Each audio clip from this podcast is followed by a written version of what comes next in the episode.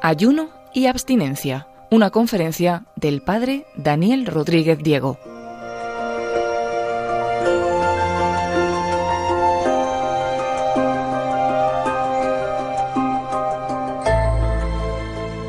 Hola y bienvenidos a todos los radioyentes de Radio María en esta serie de conferencias para la cuaresma en el que se nos ha encomendado eh, una charla, una meditación sobre el ayuno y la abstinencia. Esta práctica del ayuno es eh, una práctica que muchas veces la, la malinterpretamos en, nuestros, en nuestras comunidades cristianas y en nuestra vida personal y muchas veces la definimos y no sabemos cómo usarla en medio de nuestra espiritualidad.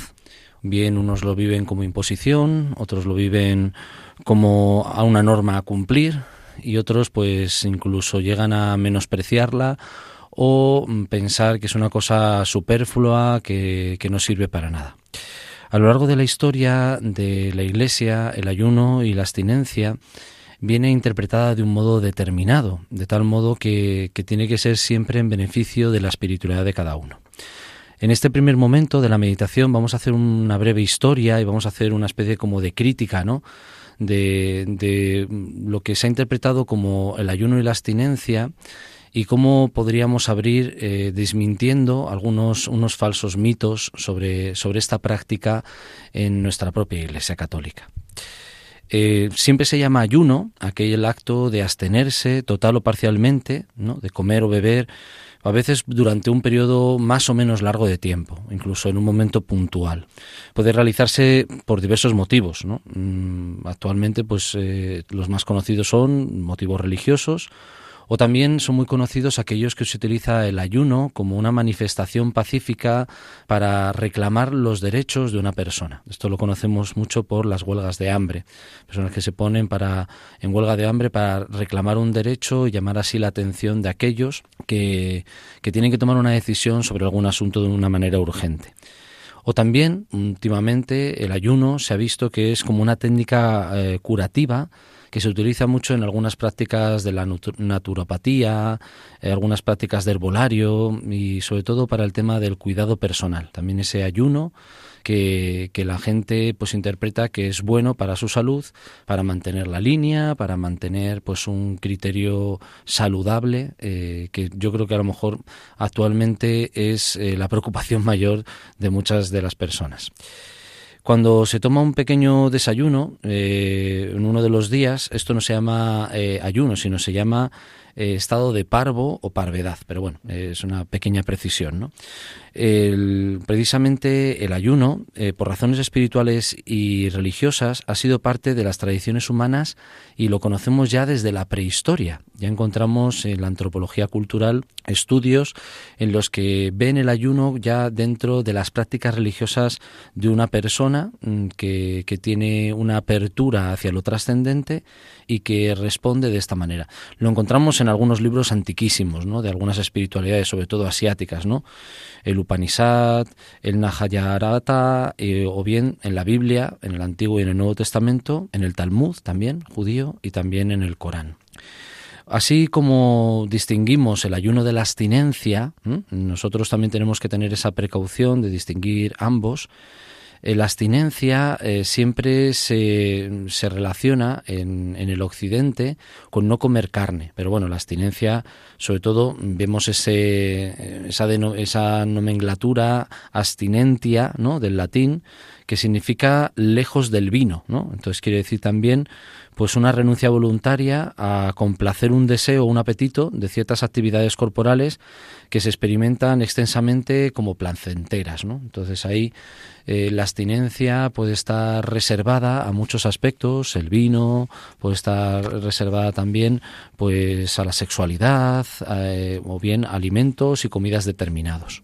Abstenerse de algunos alimentos eh, determinados. La abstinencia, como hemos visto, tiene muchísimas formas.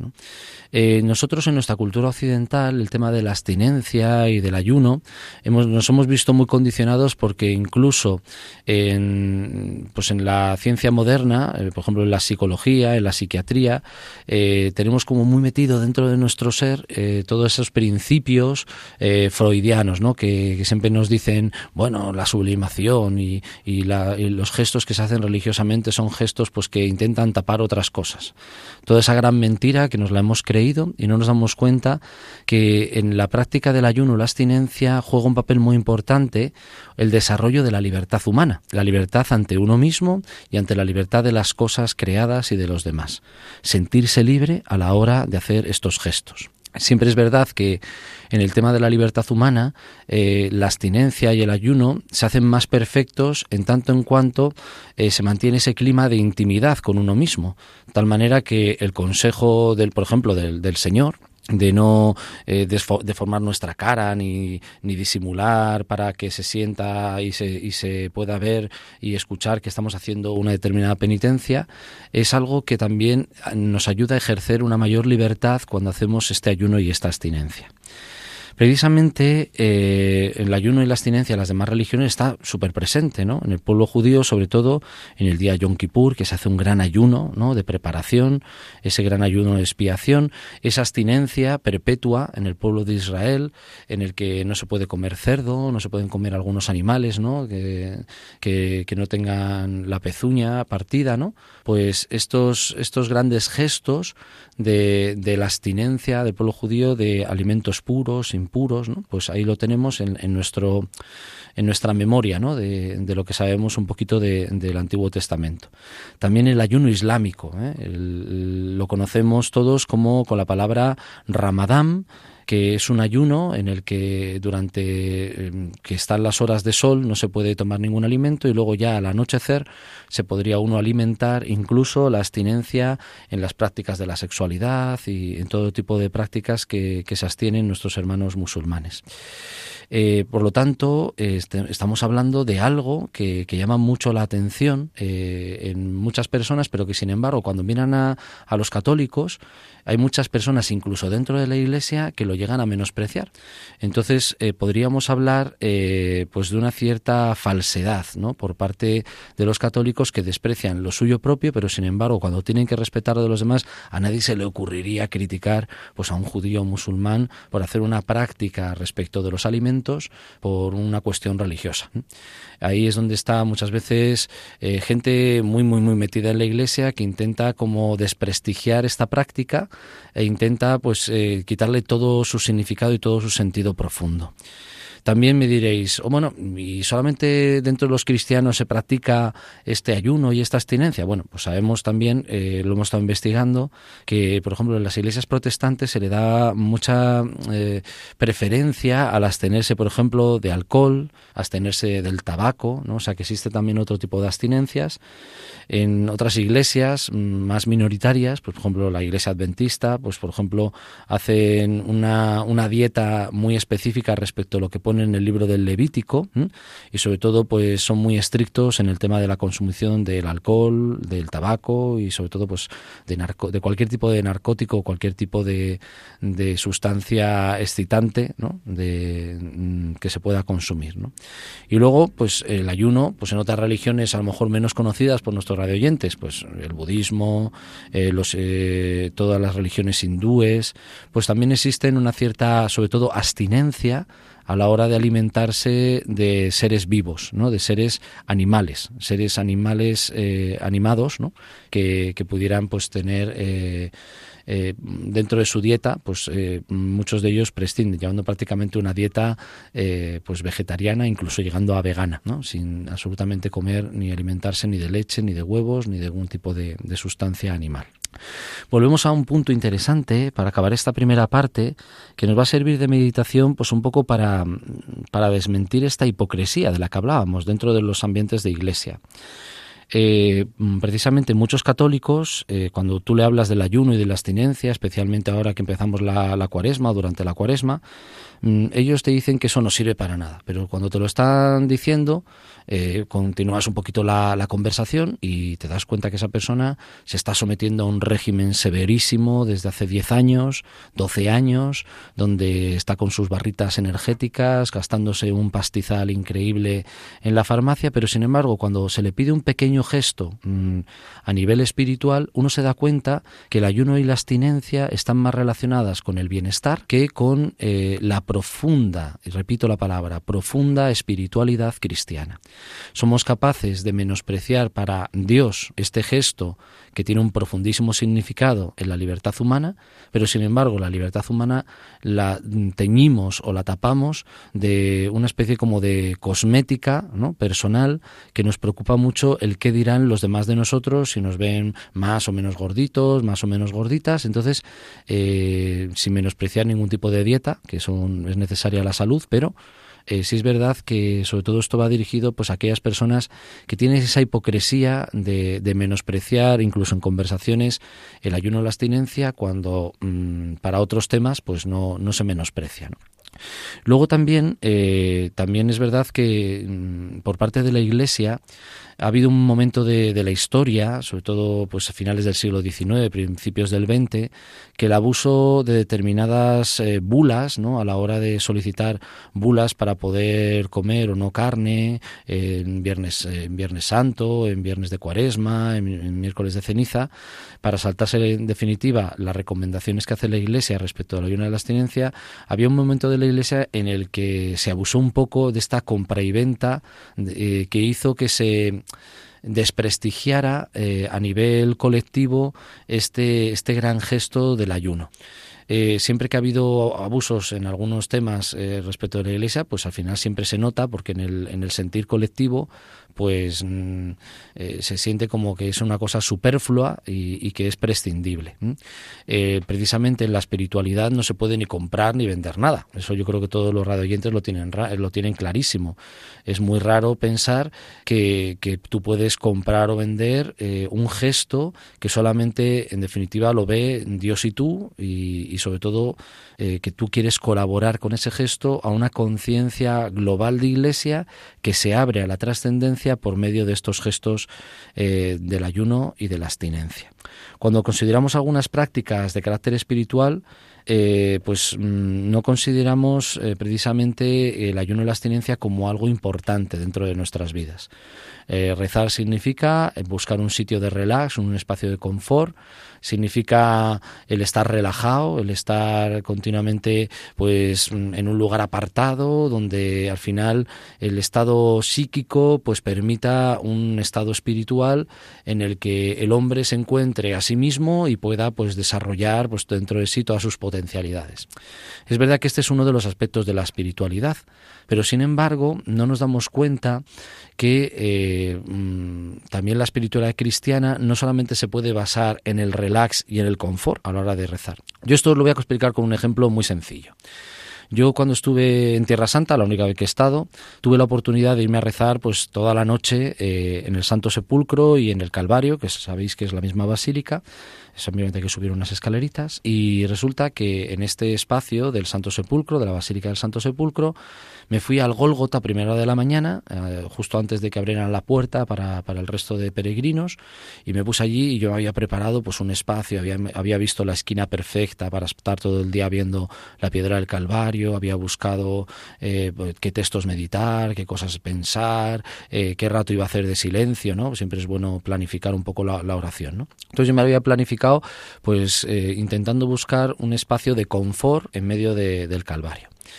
Entonces mm, yo me puse a rezar y a los 10 minutos sucedió una cosa impresionante. Coincidía que estaban restaurando la, pues el tabernáculo del, Santo Sepulcro. ¿no? Sabéis que, lo han restaurado hace poquito, que hemos podido ver incluso la piedra original de la tumba del Señor. Y entonces, estando allí, eh, rezando, entró un, una especie como de tractor con una, con una camioneta, ¿no? Con un, con un transportín que hacía muchísimo ruido, lleno de ladrillos, y justo en el bote de la puerta, pues entraba por allí y hacía un ruido espantoso. Estuvieron prácticamente haciendo ruido toda la mañana.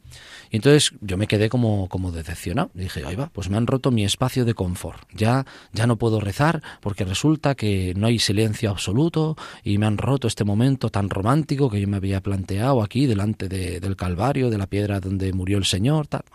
Y de repente me vino un flash y digo, ahí va, pero si no me doy cuenta que el Señor, cuando estuvo aquí crucificado, él rezó, y fijaros la circunstancia, rezó con, los, con las manos taladradas, eh, rezó eh, con su madre llorando, con los eh, soldados rifándose sus vestiduras, con los chillidos de los fariseos gritándole, y el Señor no dejó de rezar. Es verdad que encontrar espacios de confort en nuestras capillas, momentos de silencio, es importantísimo, pero en los momentos de adversidad, en los momentos de sacrificio, también el cristiano debe rezar. Al igual que el Señor, durante toda su condena a muerte, en ningún momento del Evangelio se nos dice que le dieran un cachopán y nadie le, y nadie le dio ningún consuelo y nadie resulta que, estuvo pendiente de él a ver si tenía sed o no tenía. Simplemente cuando lo dijo sabíamos que tenía sed, o sea que a lo mejor no bebió en un, en un rato largo desde que le condenaron el día anterior. Y no nos damos cuenta que el cristiano tiene que rezar en los espacios de confort y también en las adversidades. Tiene que rezar en el espacio de plenitud y idílica, ¿no? De, de, planificar un momento de oración que es importantísimo, pero también en los momentos en los que el hombre y la mujer de este mundo pues tienen momentos de adversidad y momentos en los que sacrificar la propia vida. Entonces ahí sí es verdad que hay una especie como de hipocresía en la iglesia actual en la que solamente al parecer se puede rezar en estos espacios de confort, ¿no? que está muy cerca a lo mejor pues de una oración pues que muy armoniosa, muy de fusión con las cosas, con la naturaleza, con la música y no nos damos cuenta que el cristiano, si uno mira la vida de Jesús, Jesús estaba rezando y le interrumpían y tenía que atender a un leproso, tenía que atender a una, multitud que se la agolpaba ahí en el monte.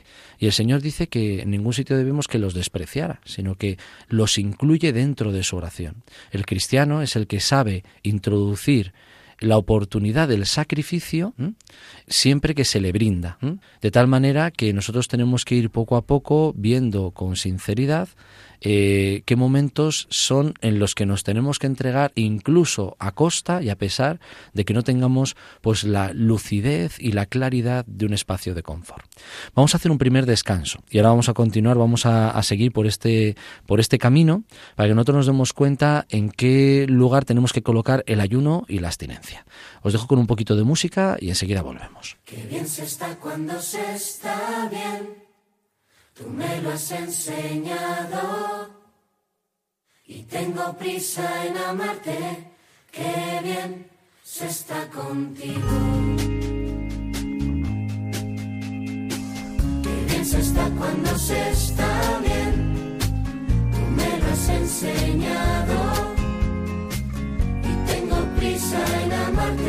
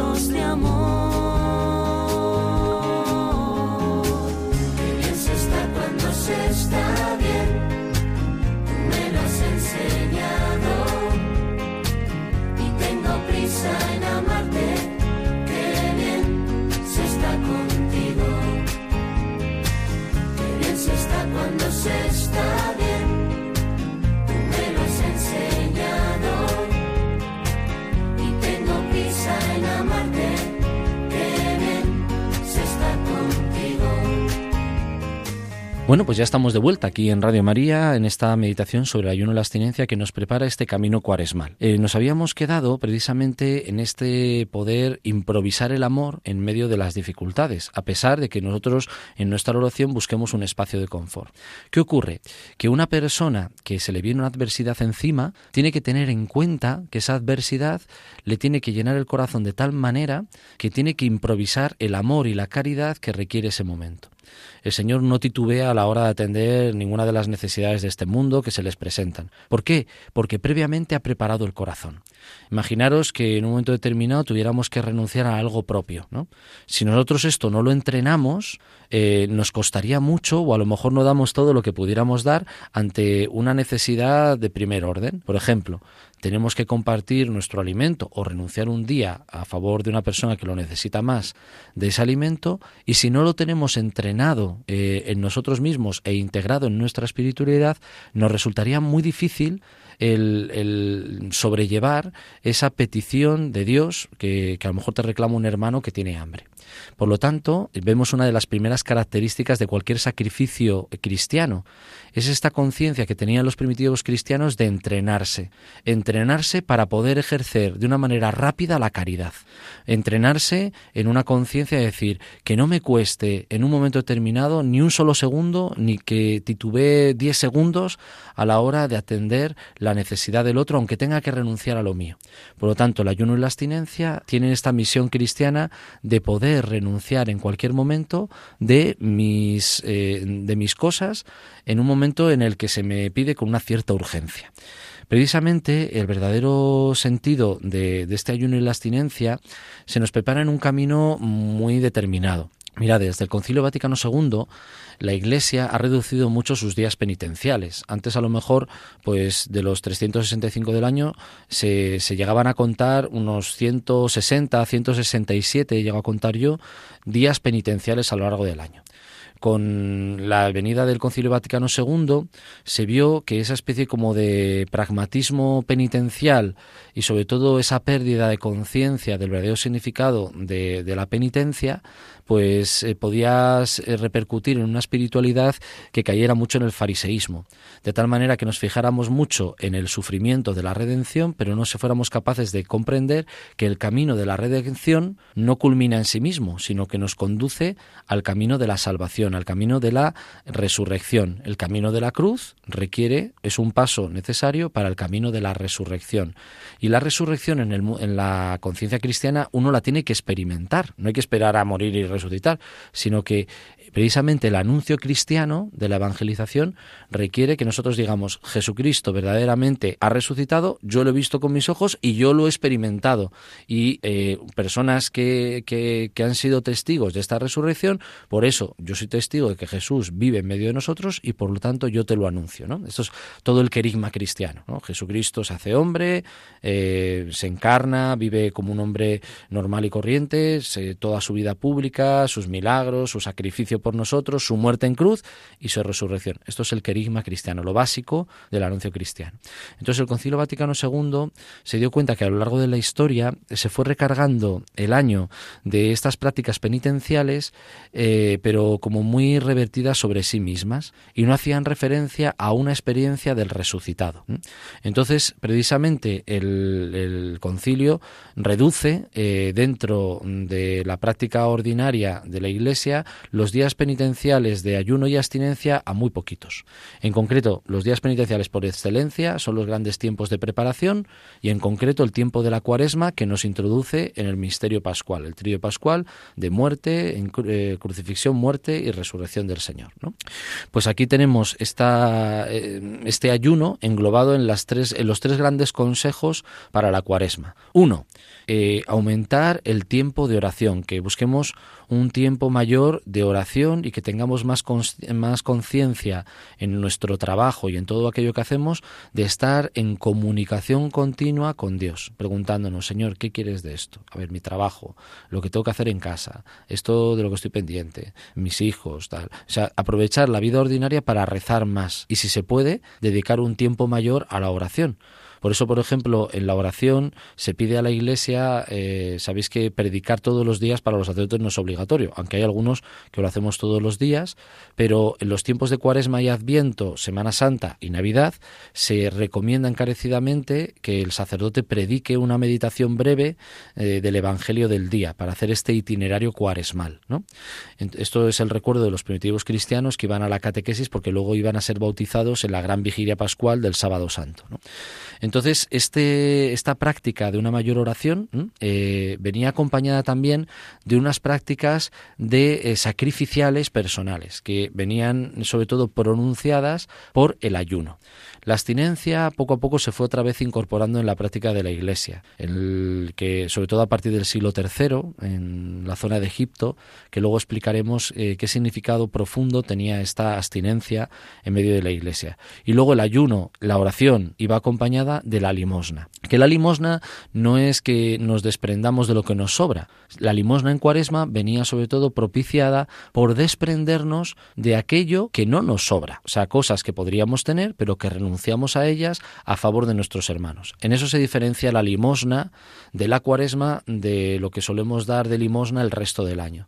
La cuaresma está mm, como para estirpar de nuestras prácticas, de nuestra vida, eh, hábitos ¿no? que, que, por el tema de tener dinero para poder gastarlo en determinadas cosas, nosotros mismos nos lo quitamos y lo dedicamos a obras de caridad. ¿no? Por ejemplo, eh, dejo de ver la tele durante toda la cuaresma y lo que me ahorro en luz lo doy en limosna, ¿no? Por ejemplo.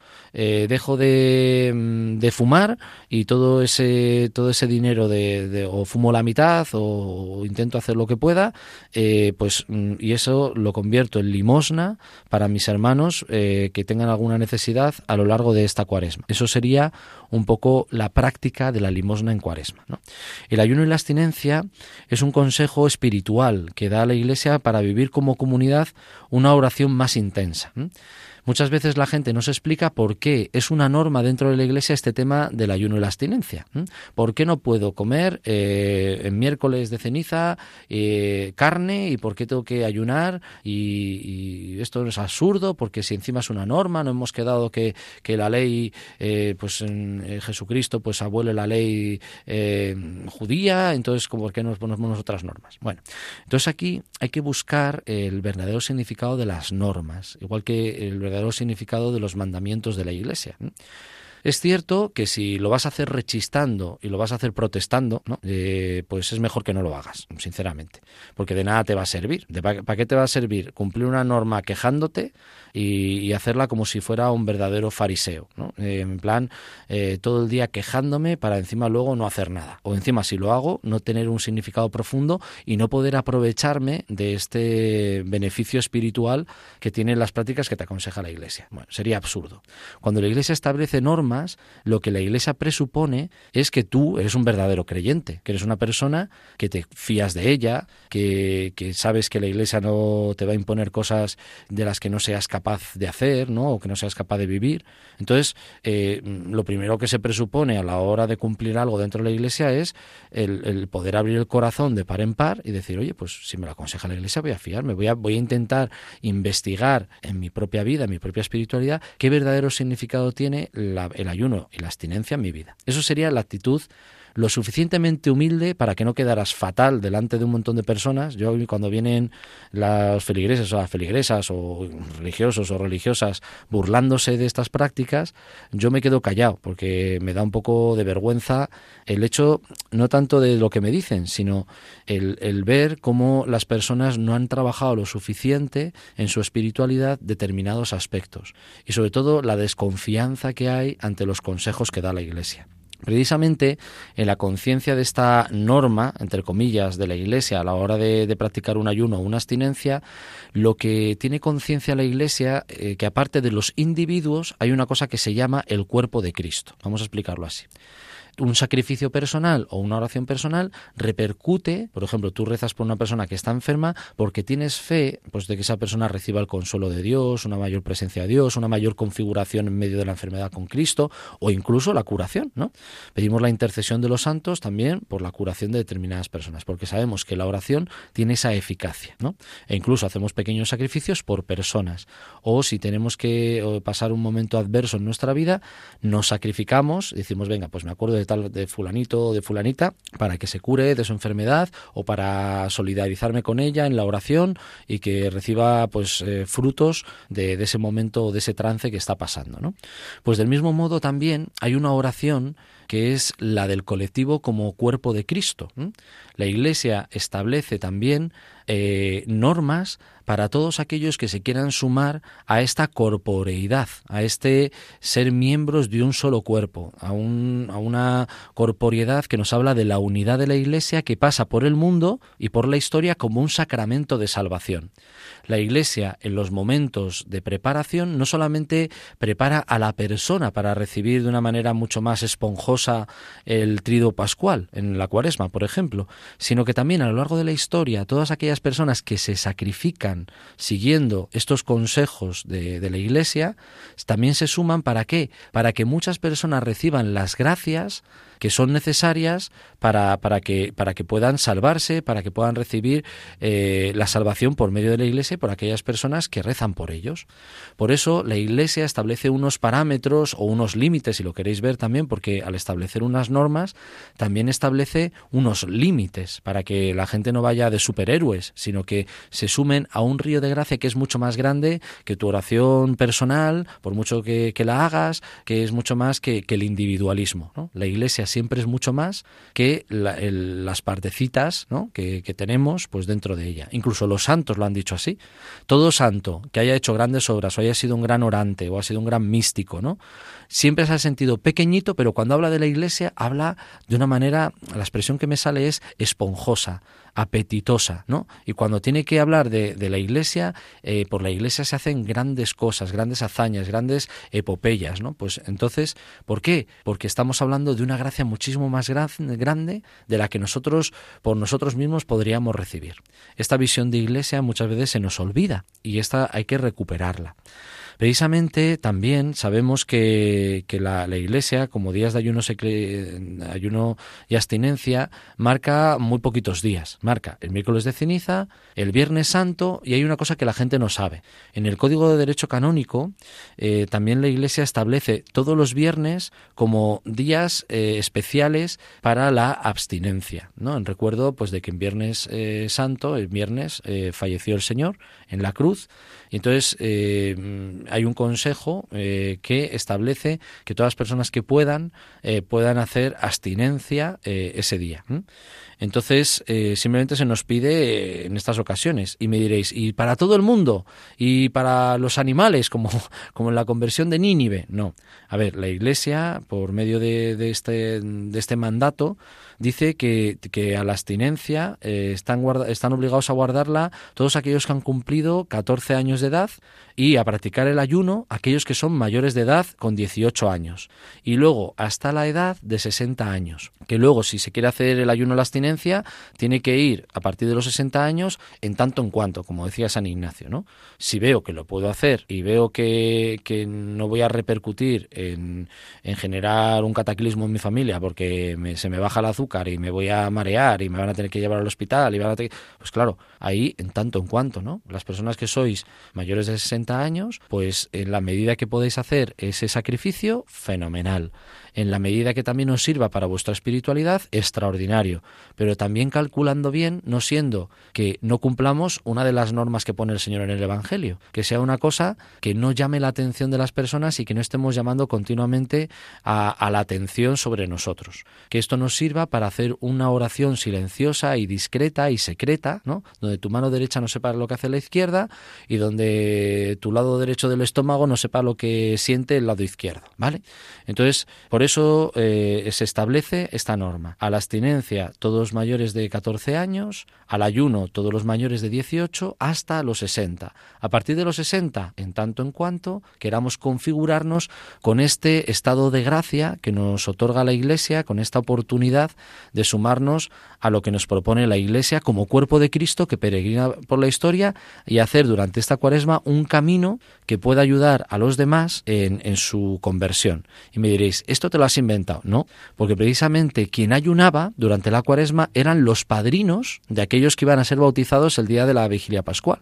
También es verdad que a los bautizandos, a los catecúmenos, se, le, se les también se les recomendaba esta penitencia, pero quien la hacía verdaderamente de una manera muy sacrificada eran aquellos que apadrinaban dentro de la comunidad a estos catecúmenos para que precisamente se incorporaran para que eh, ese hueco que uno hacía con el alimento sirviera de modo espiritual para incorporar de una manera más viva y mucho más eficaz aquellas personas que recibían el bautismo. Y este sacrificio también alentaba a aquellos que, que incluso eran martirizados. Entonces ellos dicen, pero bueno, si estos están ofreciendo la vida, ¿cómo no voy a ofrecer yo quitarme un cacho pan o quitarme de comer carne un día a la semana? Esto es una tontería comparado con... Entonces, o, también diciendo, oye, por si acaso algún día a mí me toca el martirio, que no titubee. Entonces, voy a educar mi voluntad, voy a educar mi libertad y voy a decir, oye, Señor, yo aquí estoy a las duras y a las maduras. Y por si acaso hago un fuerte entrenamiento para poder estar en forma espiritual a la hora de, de poder dar la vida.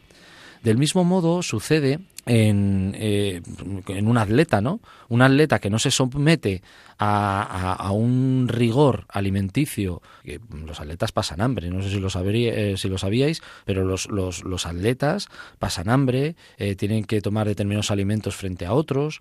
¿Para qué? Para poder en un momento determinado correr los 100 metros lisos y, y dar el 200% de toda su capacidad y entonces hacen pequeños sacrificios para llegar a la meta de una manera eh, pues que les haga pues coronarse con los laureles de gloria, ¿no? Pues, pues lo mismo también en la iglesia primitiva se hablaba del ayuno de la abstinencia y, y de la, incluso de la limosna y de la oración como ese entrenamiento espiritual del hombre interior que uno empieza a detectar que es bueno mmm, que su voluntad esté ordenada a sacrificar la vida en cualquier momento por los demás, sacrificar lo propio para entregarlo a otro, ¿no?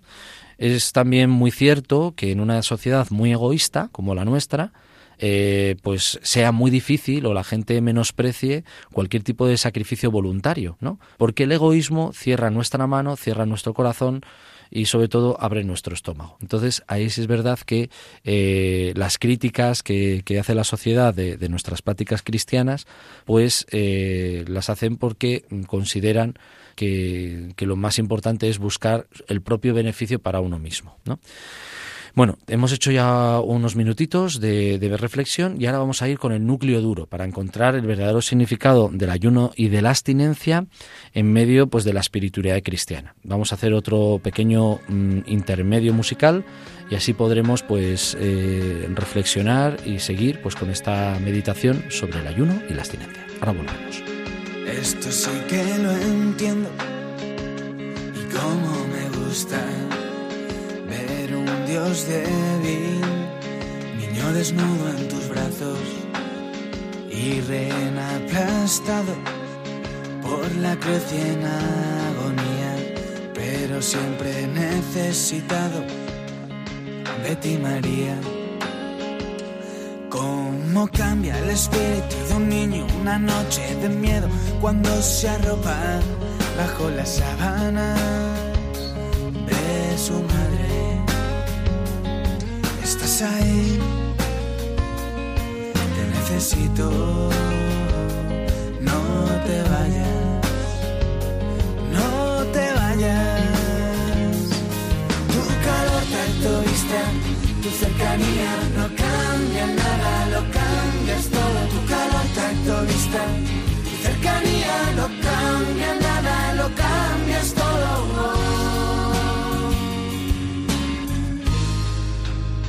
Esto sí que lo entiendo y cómo me gusta ver un Dios débil, naturalmente débil hemos necesitado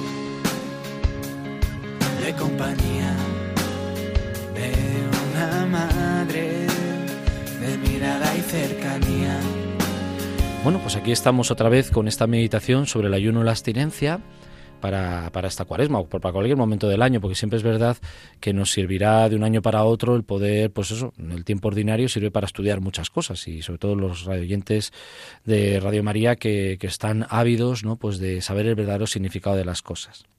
Mirad, a la cabeza de las prácticas eh, sacrificiales, a lo que se llama las tesis, lo que se llama la praxis ¿no? cristiana, eh, encontramos muchas, muchas cosas. ¿no? Pues encontramos, en primer lugar, el ayuno.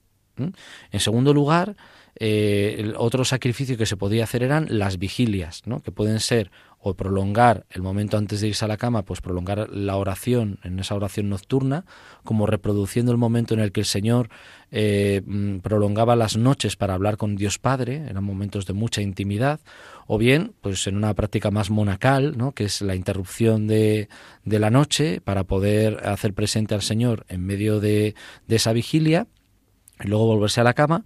Y, o luego eh, también estaban, aparte del ayuno, las vigilias, estaban los trabajos fatigosos, aquellos que también los, los grandes padres espirituales se daban cuenta que los trabajos que generan fatiga nos ayudan a que nos esforcemos e incluso son trabajos que no sean que no repercutan en nuestro propio beneficio, sino que sean trabajos fatigosos en favor de la comunidad. Esto sobre todo se hace en las prácticas monacales, ¿no? Son, aunque también nosotros podemos buscar este, en este patrimonio espiritual de los monjes, a lo mejor concretarlo de algún modo para nuestra vida ordinaria, sobre todo en aquellos trabajos que no nos apetece absolutamente nada hacer. Y luego la cuarta práctica que se hacía, como esta praxis en la iglesia antigua, eran las metanías, que eran eh, inclinaciones eh, bien leves o bien severas o bien totales, en las que se hacía una prosquínesis, que eso significa tumbarse totalmente en el suelo, levantarse. Esto lo sigue manteniendo mucho la iglesia de rito oriental, tanto la católica como la ortodoxa. Eh, las metanías, yo me acuerdo estando un día en Ucrania, en la fiesta de la Saltación de la Santa Cruz, eh, todos los jóvenes, un grupo de jóvenes numerosísimo, unas 300 personas entrando en la iglesia, haciendo metanías, que era eh, presentarse erguido en la puerta de la iglesia, arrodillarse, besar el suelo, hacer una, una señal de la cruz, volverse a poner erguido y dar un paso. Así hasta llegar al fondo de la iglesia, eh, haciendo esa práctica, y llegar y besar la cruz y luego ya volverse a retirar haciendo los mismos gestos, pero esta vez hacia atrás, ¿no? Eh, y eso mm, en la Iglesia Oriental ¿no? pues se ha mantenido hasta nuestros días. E impresiona verlo, ¿eh? sobre todo cuando lo ves en gente que se le ha sabido transmitir la tradición y, y metidos en un estado de oración profundo. ¿no? Uno comprende eh, que muchas veces nosotros a la hora de transmitir el verdadero significado de la ayuno a la abstinencia siempre estamos jugando con la mediocridad, ¿no? Dice, bueno, venga, pues eh, venga, abstinencia, pero voy a pegarme una comilona de, de otra cosa, voy a buscar un plato que sea suficientemente energético para... Entonces estamos como midiendo la norma y no nos damos cuenta que si estos gestos de ayuno y abstinencia no van acompañados de, una, de un profundo sentido espiritual, repito la palabra, profundo profundo sentido espiritual no nos sirven de nada, ¿no? Entonces, eh, dentro de estas cuatro prácticas, el ayuno era algo crucial. Antes de hacer otro tipo de sacrificio, antes de, yo qué sé, de hacer cualquier otra práctica penitencial, brutal, en el que yo me acuerdo en una procesión de Semana Santa, un Viernes Santo, no voy a decir el lugar, eh, que aparecían los penitentes, ¿no? todo, lo importante era ir de penitente en la en la procesión. Entonces eh, se descalzaban, ¿no? Iban descalzos toda la procesión. Y luego llegaban un Viernes Santo y se metían un bocata de chorizo y de tocino y pues en la puerta a la catedral y decías, ole, qué, qué verdadero sentido, ¿no? Muchas veces le damos mucha importancia al sacrificio físico, ¿no? De auto eh, leccionarnos, si fuera necesario, pero no nos damos cuenta que el primer paso que establece la Iglesia en su tradición es precisamente la renuncia en la libertad del alimento. Si alguien quiere empezar un camino espiritual, pues eh, acostumbrarse a hacer pequeños gestos de ayuno acompañado de oración, ¿no? Pues eh, al parecer, según los padres espirituales, produce múltiples beneficios para la vida espiritual. ¿Por qué? Porque educa la voluntad, educa la libertad, te hace tomar distancia de ti mismo, te hace también saber y solidarizarte con otras personas que a lo mejor no tienen nada que llevarse a la boca, y claro, si, no, si tú esto no lo rezas, por mucho que te dejes de comer o estés preocupado que a ver si esta cuaresma voy a adelgazar 4 o 5 kilos y así me viene fenomenal para poder lucir en, en primavera eh, los trajes de boda que me voy a poner, pues hijo mío o hija mía, no te sirve absolutamente de nada porque estás haciendo el tonto. O sea, porque en vez de hacer un camino espiritual, estás cumpliendo, ya os dije antes, un montón de normas que encima para ti son absurdas y es más te bloquean la inteligencia, porque dices, madre mía, como que estamos fatal de la cabeza, ¿no? Entonces, eh, el ayuno, este prescindir de algo eh, en, la comida, eh, o hay gente que lo hace extensible en el tabaco, la bebida, incluso hay gente, los grandes ayunos penitenciales que se hacían en la iglesia primitiva, iban poco a poco quitando todo aquello que, que, era pues complemento a, la comida, ¿no? Entonces hacían una comida centrada en el día y a lo largo del día pues mm, buscaban los momentos para poder estar en una oración profunda y decir, oye, mm, tengo que eh, permanecer en la oración y, y si siendo un poco de hambre, esto es lo que me recuerda ¿no? que, que, yo sigo en oración. ¿no? Entonces el cuerpo mismo es el que me recuerda que todo momento en el que yo siento eh, esa, esa, necesidad de alimento, pues es ese momento en el que yo tengo que seguir rezando, tengo que seguir dando un paso en mi vida espiritual, acordándome de las personas que lo pasan mal, acordándome de la meditación del Evangelio de ese día. ¿no? Entonces es una especie también como de recordatorio biológico, que nos lo marcamos a nosotros mismos y nos lo marcamos como, como esa meta espiritual. ¿no? Eh, el ayuno, eh, siempre, pues también uno puede ayunar de muchas cosas, ¿no? Por ejemplo, eh, las personas mayores de 60 años eh, también eh, incluso se aconseja, ya que si, por temas de salud no pueden hacer el ayuno ordinario, que es prescindir del alimento o de parte del alimento, pues que puedan ayunar de otras cosas. Por ejemplo, una cosa sanísima para esta cuaresma, no ver la televisión en toda la cuaresma. Dices, mm, para una persona mayor de 60 años le va a venir mm, genial voy a escuchar, voy a apagar la televisión, voy a dejar los programas de cotillo y voy a escuchar un poquito más Radio María y voy a dejarme acompañar por Radio María a lo largo de esta cuaresma. Extraordinario.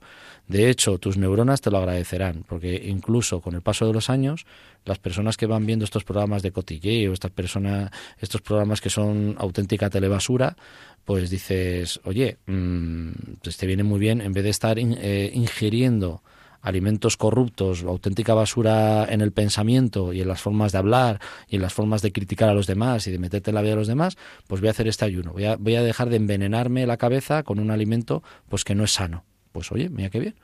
Otras personas pues podrán, pues eso, que a lo mejor quitarse un poco del tabaco, del alcohol, de, de hacer esos sacrificios, sobre todo que no los noten aquellas personas que tenemos cerca o que nos sirvan, o si nos pillan, pues bueno, que lo hagamos con la suficiente humildad y la suficiente sencillez de corazón para decir, oye, eh, pues sí, estoy haciendo ayuno, pero no te preocupes, que, yo lo ofrezco por ti. Yo mm, voy a rezar por ti a lo largo de esta cuaresma. Pues ya está. Salir del paso si la gente ve que, estás haciendo ese ayuno. No hace falta eh, ocultarlo, mentir para decir que, que uno está haciendo este tipo de prácticas. Pero yo luego quería también hablar del tema de la abstinencia. La abstinencia, la gente que la, que la ha interpretado como abstinencia de no comer carne, es precisamente, venía vinculada a esta abstinencia a, un tema muy interesante. Uno renunciaba a no comer carne precisamente por un estado eh, previo al pecado original. ¿no? Tenía mucho que ver con una espiritualidad que meditaba sobre, sobre el pecado original. Y uno, cuando hacía abstinencia, se daba cuenta de que para comer eh, determinadas cosas había que hacer violencia contra un ser vivo. En el caso de, sobre todo de los animales, ¿no? Los seres vegetales sabéis que no tienen sentimientos, no tienen padecimientos, no, no padecen, pero eh, los animales sí. Entonces ellos se daban cuenta eh, que, el, no cazar esos animales, el no alimentarse de carne, iba muy asociado a una petición muy profunda dentro del corazón. No estoy defendiendo ningún tipo de postura animalista, ¿eh? o sea que también aclarar esto eh, en las ondas. Estoy diciendo que siempre eh, en la mentalidad humana, siempre que se ha prescindido de comer carne, venía vinculado a esto. Yo no tengo que salir a, cazar el alimento, no tengo que eh, matar un ser, un animal, pero prescindo de ese tipo de alimento porque voy a hacer una oración profundísima pidiendo la paz del corazón. Siempre la abstinencia en la iglesia primitiva venía vinculada a esta oración profundísima, profundísima, repito la palabra profundo porque es que no nos damos cuenta que no simplemente es una norma, sino que es dentro de un sistema espiritual, un sistema de la espiritualidad cristiana. Entonces, eh, venía sobre todo vinculado a la oración diciendo, Señor, haz de mí una persona pacífica, que sepa responder con calma, con mansedumbre, que sepa no, no soltar un berrido cada vez que tengo que corregir a una persona, que sepa tratar bien a mis compañeros de trabajo, a mi familia, a las personas que me desesperan, a las personas que me piden un sacrificio y muchas veces no estoy dispuesto a hacerlo. Eh, la práctica de la abstinencia venía vinculada a este, a este ámbito de trabajar la violencia interior. Precisamente eh, los grandes monjes, esta práctica sobre todo en el siglo II y III, se hacía en la zona de Egipto, lo que es ahora la iglesia copta, pues desarrolló mucha espiritualidad respecto de la abstinencia. A la hora de eh, pedir esta profunda oración, dice, Señor, pacifica mi vida, que no sea una persona violenta, que sea manso y humilde de corazón, como Jesús pues precisamente se hacía por, por, esta, por esta práctica. Por lo tanto, en, esta cuaresma. ¿Qué tenemos que hacer cada uno de nosotros eh, en este tema del ayuno y la abstinencia? Primero, en resumen, fiarnos de la Iglesia. Segundo, intentar incorporar el ayuno y la abstinencia en nuestro sistema de espiritualidad, que no simplemente sea cumplir la norma, sino que intentemos comprender en nuestra espiritualidad, cuando nos hagamos el planning de esta cuaresma, decir, bueno, a ver, ¿qué es lo que me pide la iglesia? Pues mm, me lo pide, pues lo voy a hacer, pero ¿cómo lo voy a incorporar? ¿no? Entonces voy a decir, bueno, pues voy a hacer, voy a quitarme los miércoles, eh, el miércoles de ceniza voy a hacer este ayuno de esta determinada manera, calcular un poco si tenéis que trabajar o tenéis trabajos físicos importantes, el no hacer el tonto. Entonces decir, oye, pues ver lo suficiente que, necesito para comer, ¿no? Pues para, para, no marearme a mitad del trabajo, que no tenga que ir el SAMUR a recogerme, o, voy a intentar, eh, pues el viernes, los viernes de cuaresma, eh, pues dedicar un poco más de tiempo a trabajar esa paz interior y ese trato con los demás.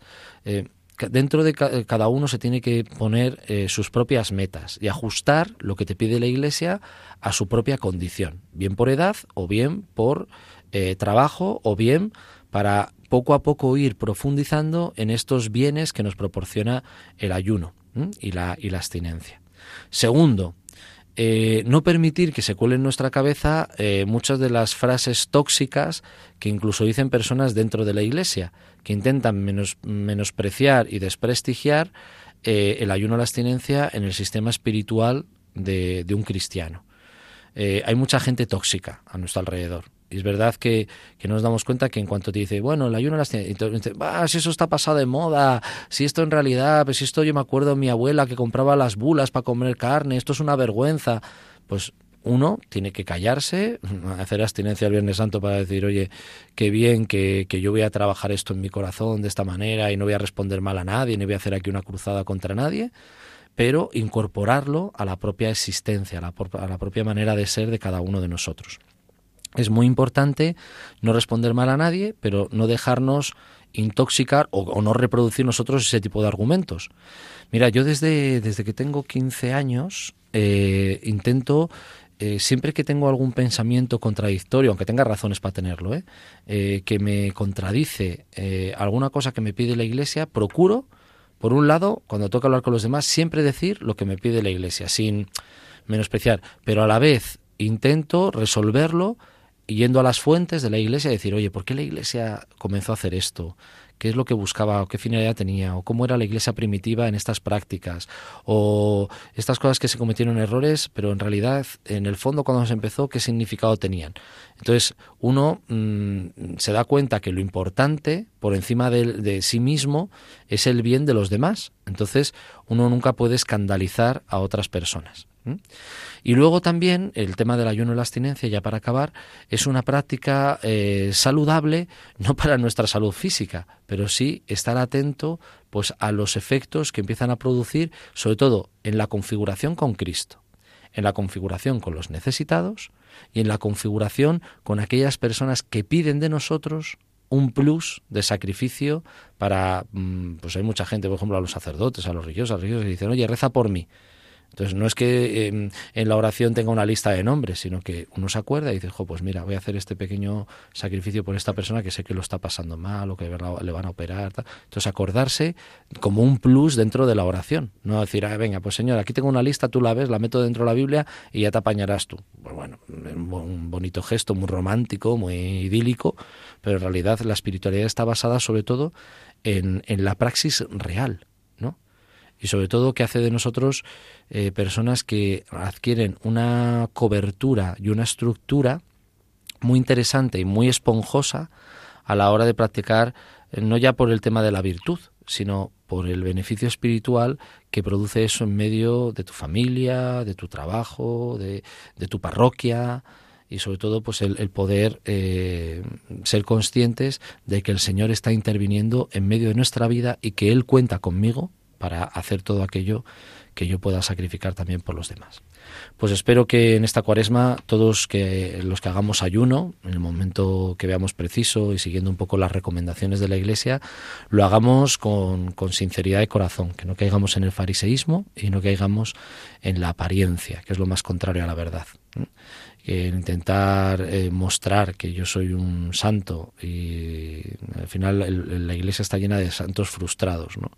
Pues al final es decir, oye, eh, voy a serlo verdaderamente, con discreción, con mansedumbre, con sinceridad delante de Dios. ¿Qué necesidad tengo yo de estar todo el día a boom y platillo diciendo que soy el más abnegado y el más penitente de, la iglesia? Eso también es verdad que, que le hace un flaco favor a muchas personas que en lo oculto de su corazón intentan de una forma sincera buscar a Dios. Ojalá que cuando nos fijemos en otros cristianos o nos fijemos incluso en otras personas que utilizan esta práctica del ayuno, eh, tratemos a los católicos con el mismo respeto con el que le tratamos también a los demás, que también hacen estas prácticas. Y nos parece, y que nos parezca igual de laudable que una persona que hace una huelga de hambre, pues el saber que nosotros tenemos motivos muchísimo más profundos para hacer esos gestos y que no queremos despojar a la espiritualidad cristiana de toda su potencialidad, de toda su grandeza, de todo aquello que el Señor nos regala por medio de la Iglesia y por medio de estas prácticas que nos aconseja la Iglesia llevar a cabo. Pues recibid un fuerte abrazo mm, desde aquí, desde Radio María. Eh, seguimos rezando los unos por los otros y la bendición de Dios Todopoderoso, Padre, Hijo y Espíritu Santo, descienda sobre vosotros y os acompañe siempre. Nos vemos. Finaliza en Radio María la conferencia del Padre Daniel Rodríguez Diego sobre el ayuno y la abstinencia.